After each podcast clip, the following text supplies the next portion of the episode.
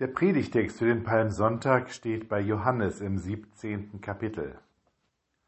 Jesus blickte zum Himmel auf und sagte, Vater, die Stunde ist jetzt da.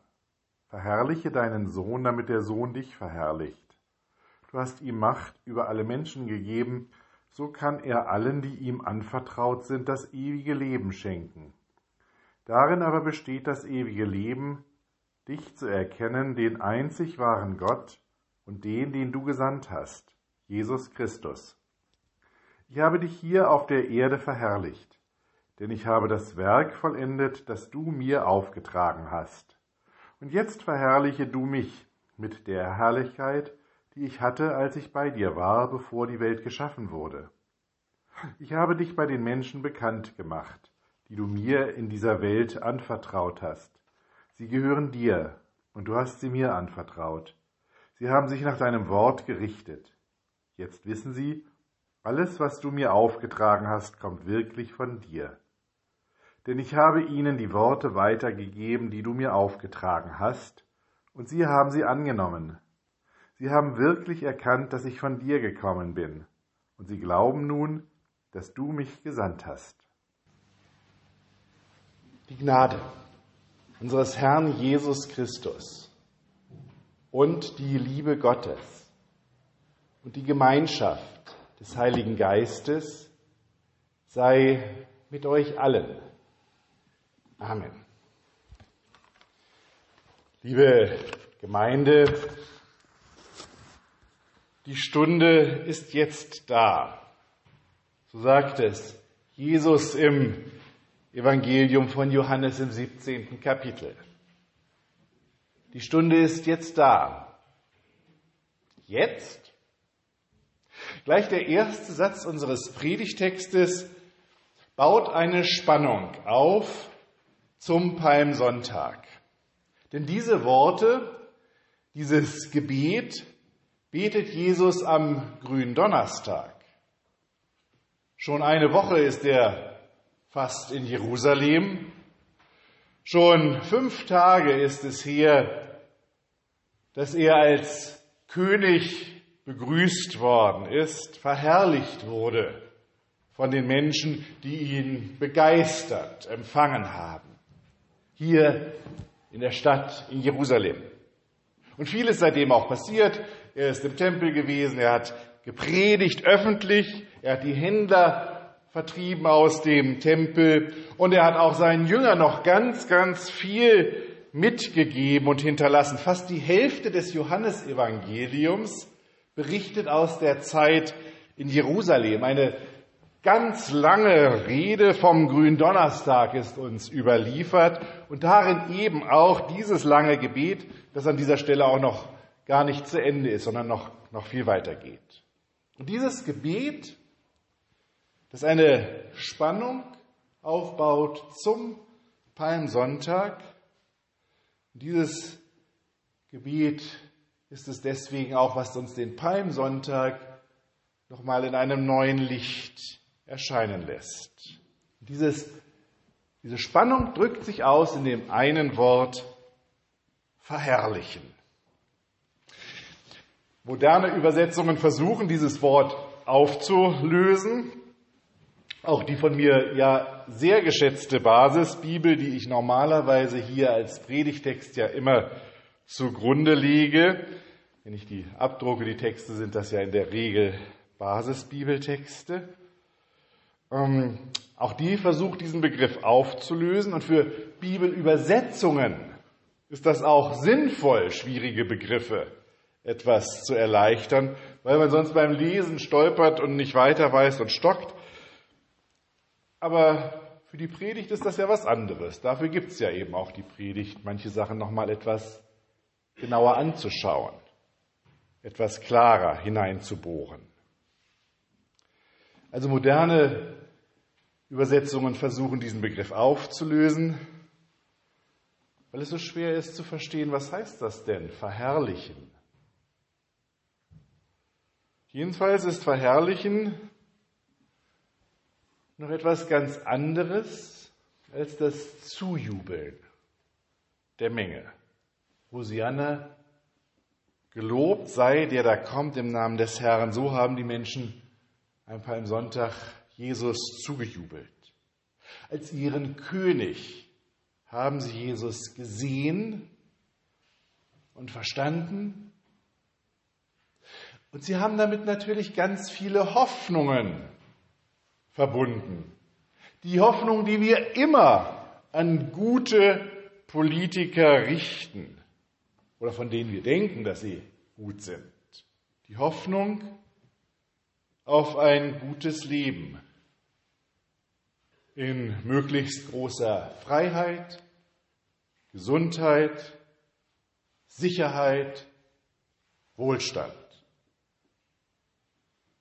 Diese Hoffnung teilen die Menschen über die Jahrhunderte hinweg. Aber auch nicht nur über die Jahrhunderte, auch über die Landesgrenzen hinweg auf der ganzen Welt.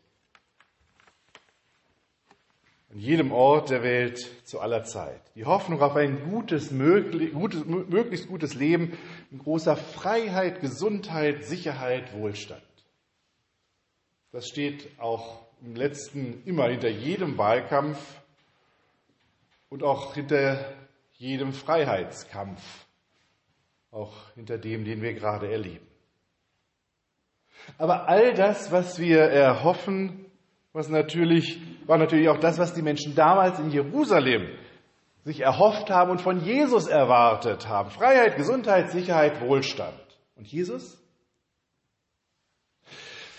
Während er bei seinem Einzug in Jerusalem noch gar nicht redet, der Menge nicht antwortet, redet er hier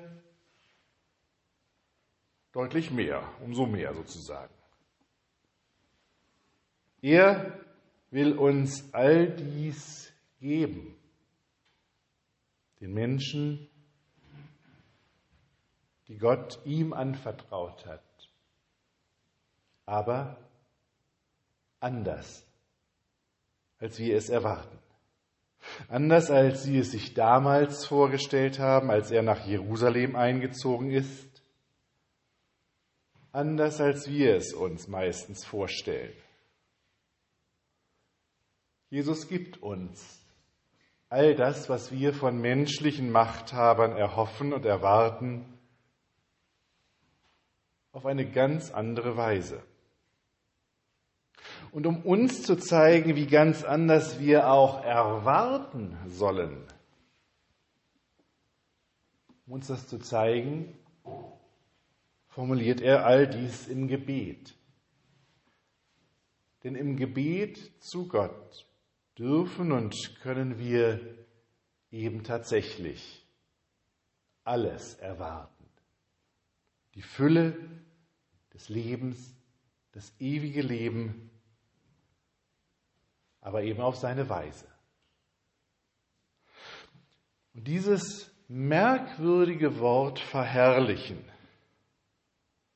es meint eben, dass die Herrlichkeit Gott Vaters oder Jesu Christi, dass diese Herrlichkeit erstens sichtbar wird für die Menschen, zweitens, dass diese Herrlichkeit auch anerkannt wird, und dass Menschen darin eintauchen.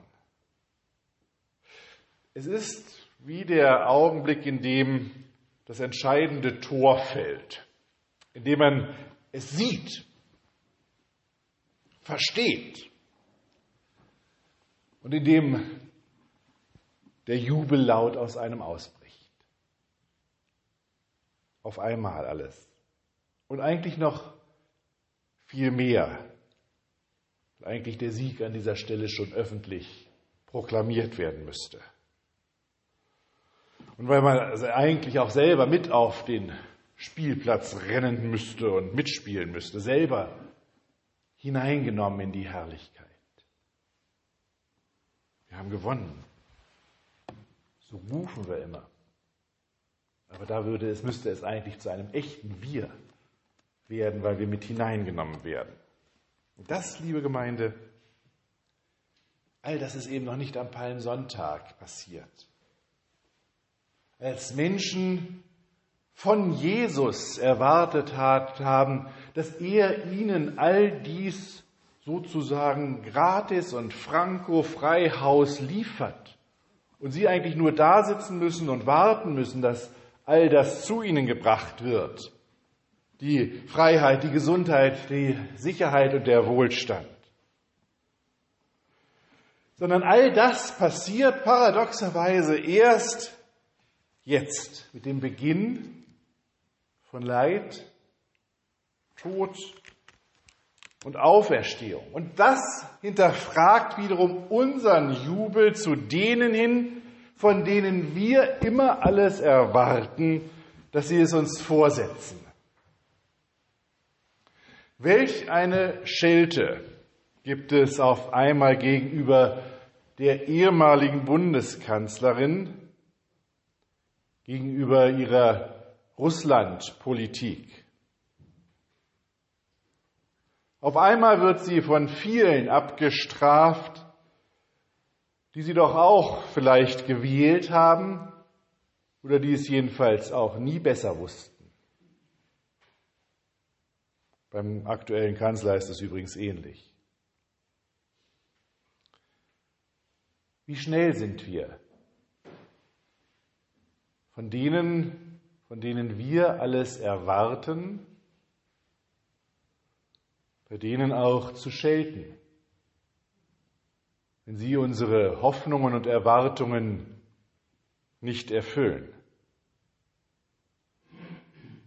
Jesus aber sagt dem Vater, dass er seinen Auftrag tatsächlich erfüllt hat, nämlich seinen Auftrag, den Vater den Menschen wieder nahe zu bringen, sein Wesen, seine Liebe, seine Liebe, die Leben schafft, ihn als den einzig wahren Gott hat Jesus verkündigt in all seinem Tun und Reden, ihn durch sein irdisches Wirken den Menschen wieder nahegebracht. Nicht der Jubel vom Palmsonntag, sondern die Nähe Gottes. Und das Verherrlichen Jesu weist schon auf das Kreuz hin, an dem er ja stirbt, aber auch verherrlicht wird. Nicht die glanzvolle Regierung, von der wir alles erwarten und die doch gerade verzweifelt Wege sucht, um Freiheit, um Gesundheit, um Sicherheit und Wohlstand zu erhalten, sondern ein viel größerer Sieg. Der Sieg, der uns all das so eröffnet, wie wir es brauchen. Der Sieg über den Tod. Dieses Gebet, dieses Gebet Jesu macht den Unterschied zwischen weltlicher Macht, mit der wir immer unser ganzes Leben leben müssen. Das ist einfach so, das ist ganz natürlich und wo wir natürlich immer versuchen, dass wir die beste, bestmögliche Regierung haben werden für Sicherheit, Wohlstand, Gesundheit und Freiheit. Dieses Gebet macht den Unterschied zwischen der weltlichen Macht, die Jesus am Palmsonntag zugerufen wird, und dem wahren König. Den König, der Gott verherrlicht, indem er seine Liebe zu uns Menschen bringt und der von ihm verherrlicht wird, indem er ihm den Sieg gibt über den Tod. Amen.